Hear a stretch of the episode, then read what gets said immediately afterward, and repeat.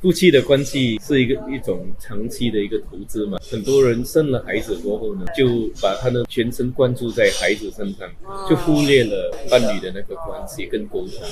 所以我通常会建议，嗯，他们有了孩子或者可能一两年过后呢，也要找一些时间有二人世界哦个人世界嘛啊，再重新去度蜜月嘛对，这样他们就会长期的就会保持那个伴侣的关系。不然的话，对你等到更年期，你突然间看到你的伴侣的时候，哎，我不认识他是谁了，因为对你这几年只是把你的精神关注在那个孩子的对身上。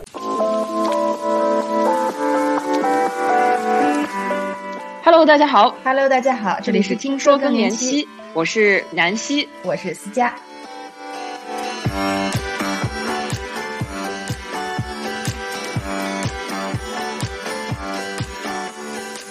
在洪教授系列的最后一集中，我们聊了很多生活方式类的更年期建议。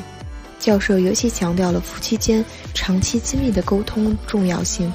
并且分享了他所见众多病例中家人陪伴对更年期的影响。他还回答了我们做节目以来最经常被问到的神级问题：男人也有更年期吗？你好奇吗？快来听听吧。我我是在思考，就是其中还有另外一个我们听友一直讲的问题，他说：“哎，我还是挺幸运的，我过就过来了，我不需要考虑更年期这件事情。”您在您看来，这个想法是好还是不好呢？其实他没有症状，他觉得诶，他很开心，他就这样经对顺利的经历过那个更年期，当然是一个好事嘛。不过可能就要他要重新再看他的那个生是生活，在亚洲其实刚才我们在讲到那个呃失智失症智嘛，症对 dementia，亚亚洲最普遍的那个失智症，其实是因为我们的所谓的轻微的中风 （micro strokes）。哦，所以就是因为我们比较容易小中风嘛，小中风你就哦会没有感觉到。不过当你的对脑部被这些小中风受损的时候哦，间接的一定会影响到你的那对个，就积脑累累积起来那个的，脑的功能。哦，所以要怎么减低这些，就是像我们所说的糖尿病啊，对控制你的胆固醇、血压、对，压力、嗯运动，对。还有身心愉快嘛。哦，我可不可以这么理解？就是可能绝大多数女性她可能不会说那么不走运，有很多的这个症状啊。对。但是不代表她们可以忽视这个预防自己各种其他疾病的对对最佳时期。对所以我们在讲更年期，就是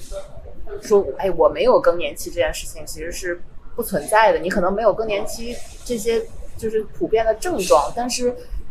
也不代表你要忽视自己预防的黄金时期啊。因为更年期就是让你来了解你要怎么过下一，下第二人生，对，你也算是第二春了嘛。第二春， 就感觉日本人说那个第二个春天嘛，但是对感觉咱们中国人说第二春，感觉像要重新谈恋爱的那个感 觉。开玩笑，对，所以就是挺有意思的，就是我觉得这一个点很重要，因为我觉得我们接触到的很多女性可能说，哎，我可能就是更年期就等于停经嗯啊，然后她可能意识不到说，哎，其实我的大脑、我的心脏，然后包括我的肾脏、嗯骨骼，嗯哎，对，尤其我们得讲一讲骨骼，因为你也是这个呃骨质疏 osteopor 松骨质疏松的专家啊，那这个更年期和骨头的这个保护，能不能稍微聊一下？嗯，因为雌激素能保护一个女生的骨骼，对，当然你跟进入那个更年期过后，你就会失失去了这个保护的能力。所以嗯，在经历过更年期，通常头五年你可能会流失大概二十八线的那个骨质。对，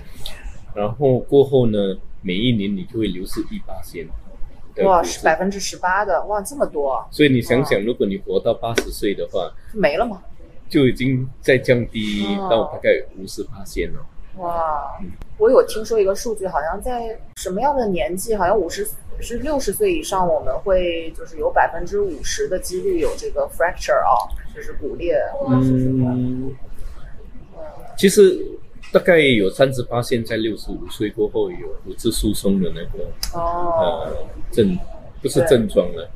就是讲风险，嗯，其实骨质疏松大概三十八线的女性在六十五岁过后会得到骨质疏松，不过不表示你会骨折，哦，因为骨折你要跌倒才会骨折。这个是亚洲女性嘛？这是我全世界都国际的啊国际的都差不多那是38%。亚洲女性是不是有更高的风险，还是更低的风险？就是我们说东亚女性啊，东亚女性其实还比较好一点，其实、嗯呃，为什么呢？反而那哦个西方人的，因为他们可能啊、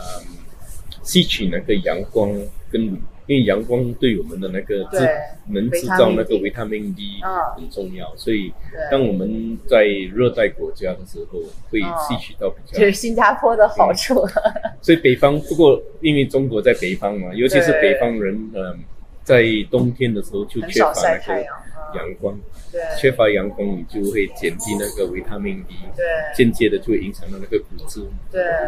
那怎么保护呢？因为我听过很多我们说预防这个呃失智症、老年痴呆，但是其实很多的失智症最开始是从你的行动能力受限啊，所以就是再往前一步走，我们该如何保护自己的骨头呢？在这个所以我我、嗯我发表了一个文章，就是骨头嗯其实是在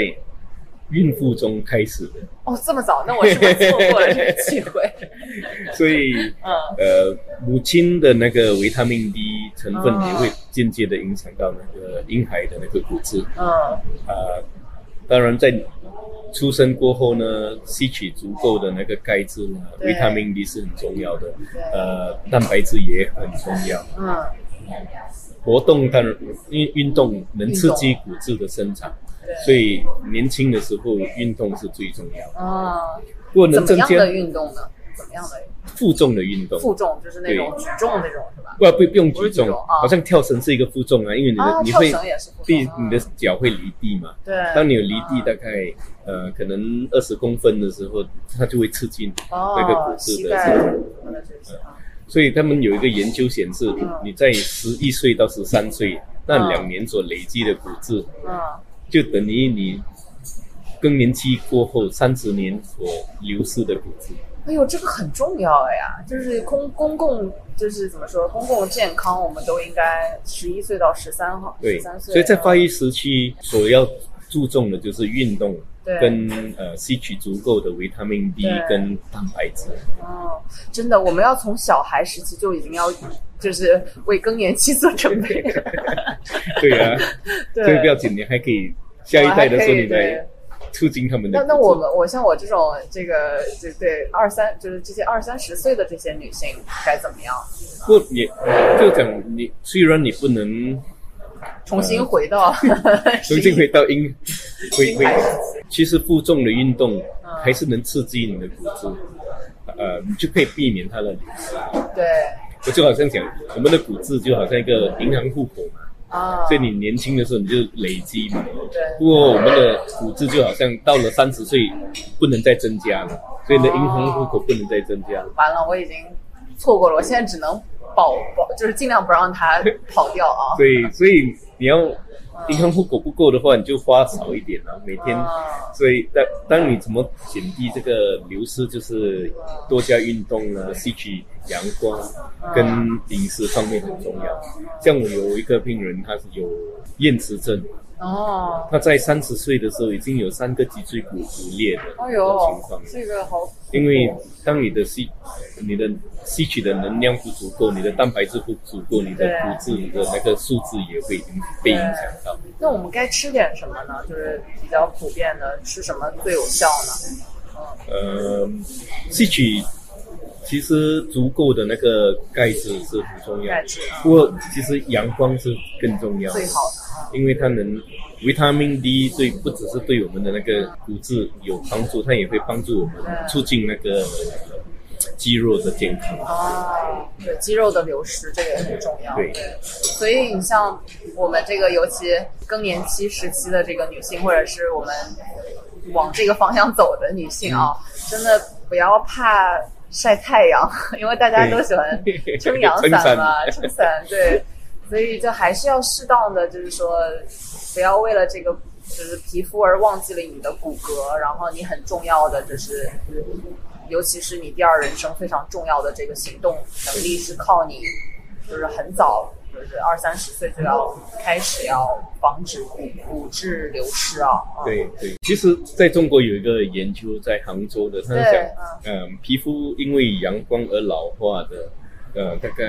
你需要大概每天超过两个小时的阳光。嗯哦，哎，我都就可能忘记扬您还州是皮肤的 专家，对，可能杭州的太阳没有这么强烈吧。呃，杭州也挺挺强的，嗯，不过呃，我们妇女通常担心的都是那个黑斑和雀斑。对呀、啊，雀斑，所以可能就是在脸上就擦那个防晒油啦。嗯，不过至少你的手臂或脚能对呃晒到太阳，就能很吸取到足够的那个维他命。对，哎这个真的是很天然，就是我我这个不得不替别人问一下，因为我现在身边三十几岁的人，好多人都吃这些保养品 对，有用吗？其实我觉得从食物吸取这些呃营养还是最好的，因为保养品你也不知道它的素质如何。啊，有些可能成分掺杂了一些，呃，可能不良的一些成成分，分啊，也也会对到我们的身体的，哎，也也有对到身体有不良的影响，哦所以还是从食物当中摄对取摄取是最好的。不可能有问题的。对，所以我们刚刚总结一下啊，这个聊到了，我们又聊到了脑、大脑、骨骼、心脏，对然后各种各样的。其实我有样东西嗯要忘记，其实很要要注重的就是，嗯，要让他们听众知道，当你更年期过后，就讲已经绝经了十二个月嗯，突然间来经的话，哦最好去看那个妇产科，因为有时候是因为子宫内膜癌而导致的。不要、哦不要以为，哎，我来经了，我变年轻了，对，这个对是一个错误的观念。哦，那个这个很重要，真的要嗯跟大家讲，如果你已经停经连续十二个月，然后又来月经了，真的要引起重视。对嗯对任何的出血都是不对对的，是吧？嗯对，因为子宫内膜癌的产生的话是很容易治疗，所以你早期发现的话，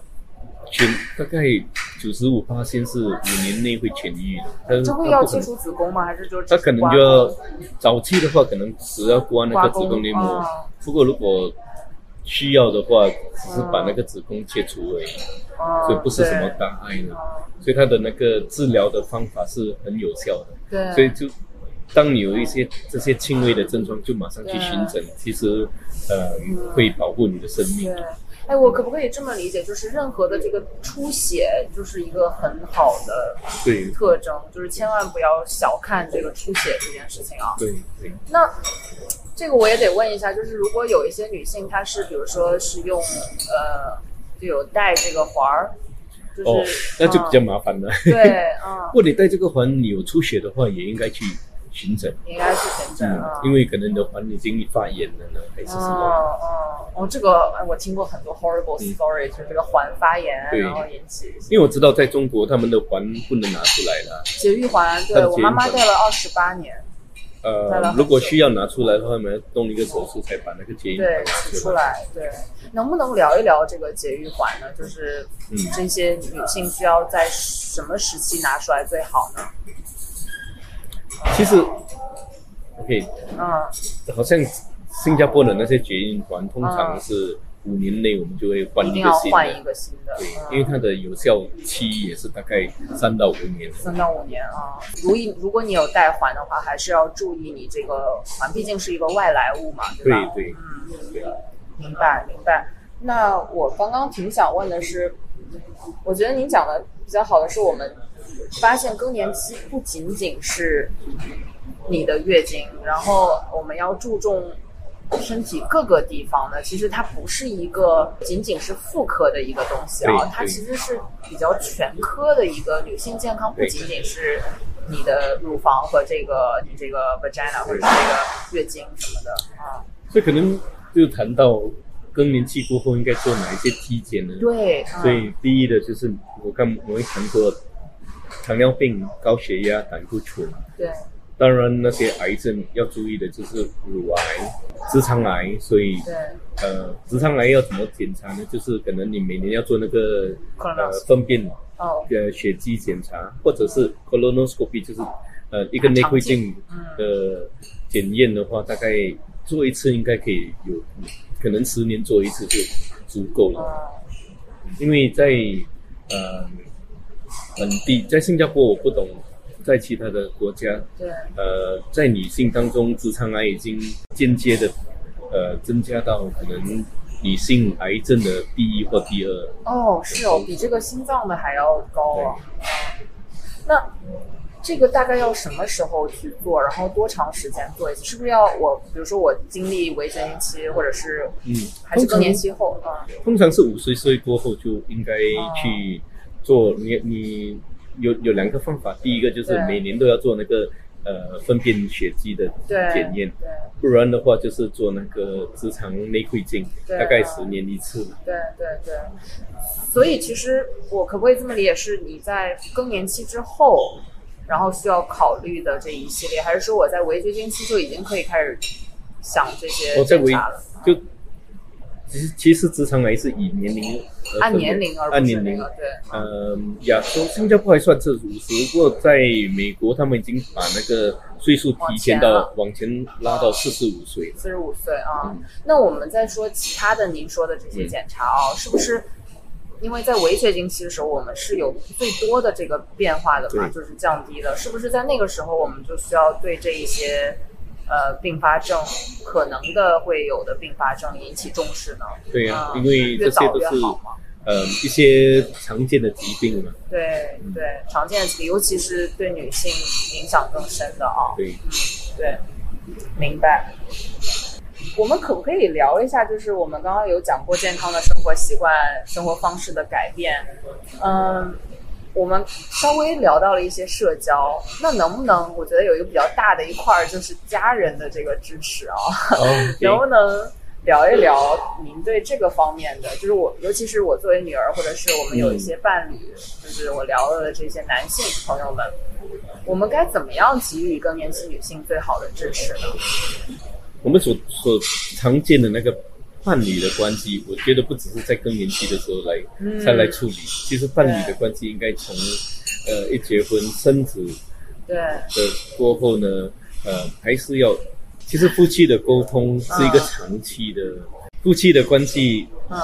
是一个一种长期的一个投资嘛，所以他们哦互相沟通是很重要的，因为很多人生了孩子过后呢，对，就把他的全身关注在孩子身上，哦就忽略了那个伴伴侣的侣的那个关系跟沟通。所以我通常会建议，像他们有了孩子过后，可能一两年过后呢，也要找一些时间有二人世界啊个人世界嘛哦，再重新去度蜜月嘛，对对这样他们就会。长期的就会保持那个伴侣的关系，不然的话，对你等到更年期，你突然间看到你的伴侣的时候，哎，我不认识他是谁了，因为对你这几年只是把你的精神关注在那个孩子的身上。因为这个时期也是一个像您讲的，不仅仅是生理上的变化，然后嗯可能可能是国内的这个年龄，也大家也在嗯面临退休，然后在面临自己，哎，我退休后的生活该怎么样？然后子女又离巢对啊、那这一些就是其实是挺大的一个变嗯化啊。然后所以我觉得，当伴侣的沟通没有问题的时候，在经历这个更年期会比较容易，可能他们会互相的讨论，哎我有什么症状呢？我要怎么面对？这样。那他的先生呢会比较容易了解到，哎，哦，这个是因为你经历这个更年期的症状，我要怎么支持你？支持您，我会发现到那些啊，呃好像来看诊的时候，他的先生如果陪他一起来的话，啊跟孩子一起来，他们能经历过这个阶段，嗯会比较容易。共同的陪伴，就是您是不是看到就是？如果明显有陪伴的人，他的这个症状缓解的这个速度或者是情况，就是肯定比其他的要好很多啊。对了，对了，嗯，那我我也有看过一些可能伴侣的关系不好的时候，他们在经历这个过程，其实很不容易可能的。就更加不容易嗯啊。那能不能给？ 就因为其实你像我们就国内很多的这个，也是有挺多大男子主义的嘛，对吧？那那可能不一定是每个人表达这个呃陪伴的方式都是同样的这么的。就是怎么说能够有理解。那能不能给我们这个，我不知道有没有什么建议，就是用其他别的什么方式给大男子主义的人的一些建议是什么呢？就是如果他又又不好意思，就是表达理解啊，可能就是要一个，互互助的一个，啊可能就是一个社群啊如果我们有一些互助的社群，或是跟其他的伴侣一起交谈的时候，看，嗯，从而从其他的伴侣上学习到一些沟通的这些方法感。觉像是侧面的方式啊，如果一个伴侣 很多年都没有什么沟通，要突然间叫他的先嗯也很生，奇怪。也不容易啊 很。奇所怪以他要怎么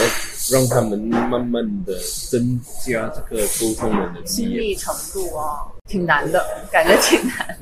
不是完全不是完全不可以不，是是是如果我有看过，如果先生他们肯努力的话，嗯呃，花一点时间去了解他的嗯，太太的话，然后他们对沟通的好的时候，其实不难啊的、对，因为这个怎么讲，女性我觉得在这一时期，尤其是那一代的人哦，就是很多时候感觉说，哎，我更年期了，就是她是和老了挂，他们自己给自己画等号，就说，哎，我不能生育了，我就不好，我觉得不年轻不美了，嗯对吧？然后她可能自己本身就在经历一个，然后很多的这个呃爸爸们或者是怎么样，他就是觉得说，哎，我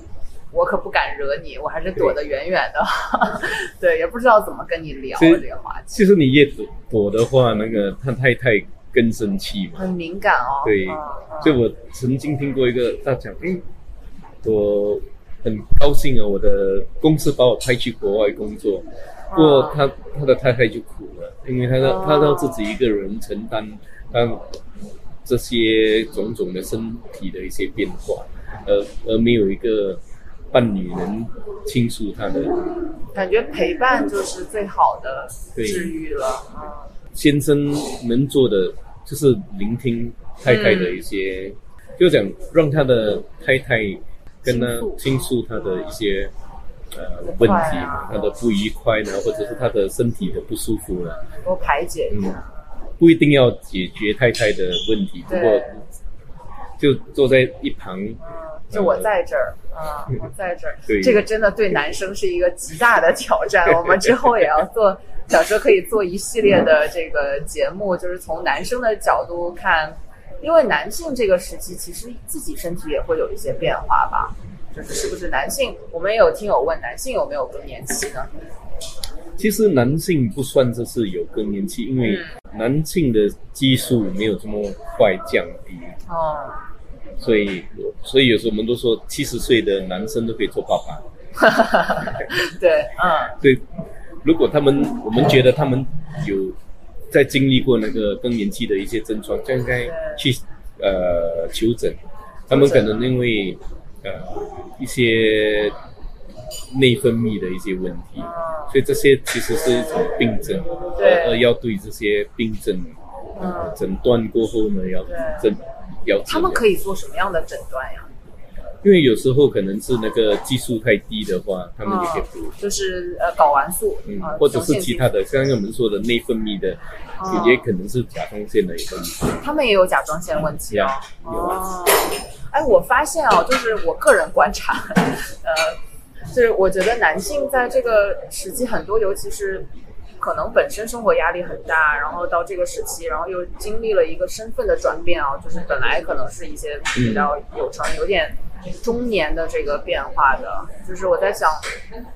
就很多可能展现出来的这个症状，可能也是他们意识不到的一些心理的这个症状，嗯就是对他们也会有生理影响心理吗？还是大部分都是社会的这个压力变的？其实都是种种的因素一起，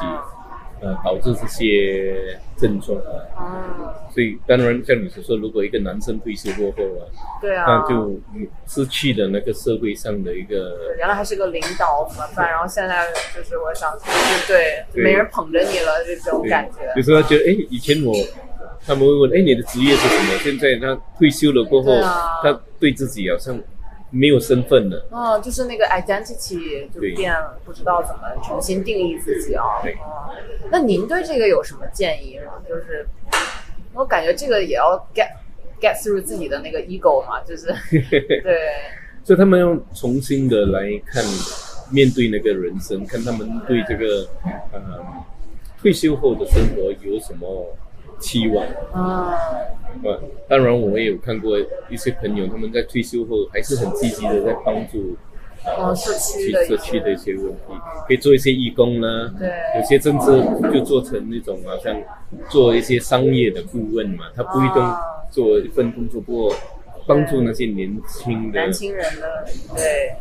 比如说创业呀、什么创的业这的，些对，对嗯， 对，对，就只要你他们有有一些贡献，对社会有一些贡献的话重，新找到自己的意义啊、对我还发现，就是我觉得女性其实是比较容易接受这种团体的这种帮助啊，社群在一起嗯的。但是男性其实不太爱聊这个，都觉得聊这个特别的不，感觉不 man，就是。 对，这我也不这也可以我不思知道考一下。要思考一下，因为每每一个国家的男性都不一样。对而，且可能他们就要接触不同年龄层。我记得我有一个呃前辈，他就讲，我们的生活里要认识不同的朋友，对，而且这个这些朋友要不同年龄的，所以多元的一个嗯对社交圈啊，像这样的话，你当我们跟年轻人交谈的时候，他们所的看法嗯会跟可能我们的长辈的看法不一样。不一样啊，对，挺好的，挺好的。我现在理解为什么我爸说他要去再 上学， 想要去很很怀念那种就是原来上学时候的那个感这样可觉。能就跟一些年轻人嘛，对，在一起对。哇，我们今天讲了很多的这个干货啊、就是哇，今天非常开心，洪洪博士能够跟我们聊这么多啊、就是没想到我们从女性就是这个更年期一个一个怎么说比较原本大家意识中比较狭隘的一个理解，我们感觉打开了思路，聊到了女性健康其实是可以非常多元，然后它这个又是一个预防这么多疾病的一个黄金时期啊，然后包括和我们的社会关系、和我们的夫妻关系，还有家庭关系是是无法脱离的。所以，能不能节目的最后再请洪博士有没有呃对我们节目的一些期待，或者是有什么忠告给我们听节目的这些人呢？其实有对更年期的看法应该重新，定义一下，可能当我们面对这个更年期的时候，能不能把更年期当成是一种解脱呢？因为当你没有月经的时候，其实生活比较自在嘛，你不用担心，哎，我这个月有来经的时候，什么东西做不了？就把它当成一种反而是自由的、解放的一个对机会啊！对呀、这样你的生活中就少了一些麻烦。对，啊，特别好，可以化就是原本这些月经的每个月的疼痛啊，然后包括怕怀孕的风险呀、对把它转换成一种打开一种新的可能啊。对呀、嗯，对，是不是这个这个想法从哪儿来？是从您观察就是您自己的就是这个病人的一些变化吗？嗯，其实我我觉得那些对嗯对他的人生有，他们他们对人生的观念很重要啊，所以他们嗯他们对生活觉得有充满希望的时充满候希，望。就觉得当他们有对那更年期过后的那个生活乐观一点的时候，而积极的去呃面对人生，嗯，他的健康跟心理的那个健康也会逐渐的正向发展。对，所以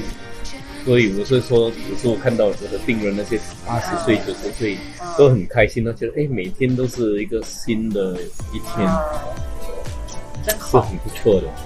嗯，所以作为医生，您可能也希望，呃就最欣慰的是看到，就是病人可以从一个痛苦能够呃由内而外的正向的、积极的、开心啊。对嗯